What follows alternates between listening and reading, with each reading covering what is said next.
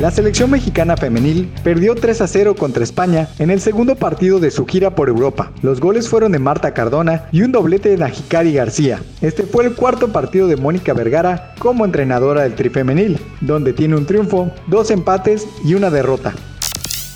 Pasamos a otra información. La Federación Internacional de Automovilismo y la Fórmula 1 cambiaron los horarios del Gran Premio de Italia el sábado para que no coincidan con el funeral del príncipe Felipe de Edimburgo. Las pruebas del fin de semana serán el 17 de abril. Según la Fórmula 1, el cambio es por respeto al funeral, por último, los Pumas Tabasco fueron descalificados del repechaje en la Liga de Expansión. La filial de los universitarios ocupa el último lugar de la tabla porcentual en dicha división y el reglamento prohíbe a los que están en esa zona acceder a la liguilla, a pesar de que se encuentran en puestos de repechaje. Los tabasqueños enfrentarán a Cancún FC este miércoles para concluir su participación en la fase regular.